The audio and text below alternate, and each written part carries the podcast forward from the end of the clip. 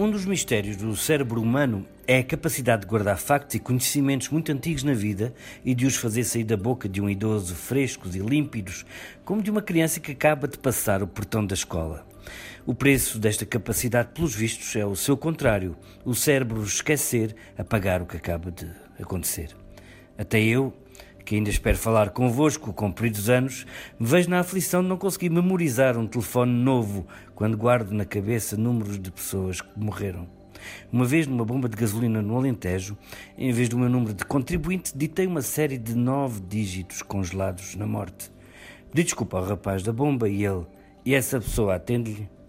Às vezes olho para os meus filhos e sobrinhos e penso: do que é que se vão lembrar quando forem da minha idade? Espero que se lembrem do que é deles, não daquilo que os poderes do mundo lhes ordenam.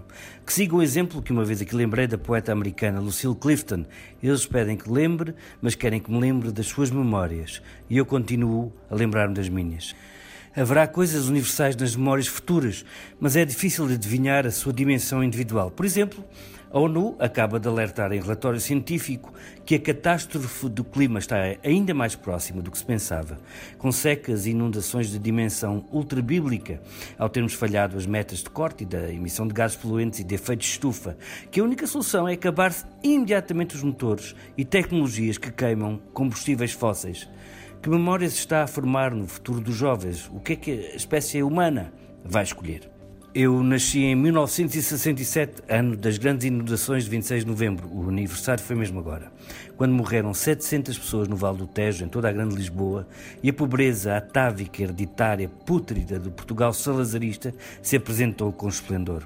Claro que não posso lembrar-me, tinha seis meses de idade, e no entanto lembro-me. É para isso que servem o trabalho histórico e o jornalismo Estive quase a acrescentar honestos, mas sem honestidade não são nem história, nem jornalismo. E por falar em inundações, água, é assim que os jovens de Hong Kong se definem nos seus protestos. Nós somos água, disse uma rapariga Alexandra Prato Coelho numa grande reportagem do público. Aparecem e desaparecem como a água nas ruas. E do que vão lembrar-se estes sobreviventes que lutaram contra a tirania continental que a China quer impor ao território e a longo prazo ao mundo pela conquista económica dos países que calam a crítica. Sabemos agora, não são só os estudantes radicais, havia aí um engano enorme. Afinal, o povo foi às urnas e votou em massa contra o plano de pesadelo que a China de Xi Jinping já não consegue esconder. Censura total, controle ao segundo das caras e ações de cada cidadão em casa e na rua, e ligado a isso, campos de tensão, reeducação das consciências, mais genocídios culturais e religiosos nas franjas do Império do Meio lavagens cerebrais em massa. É disso que as tiranias gostam, dizer-te o que podes pensar.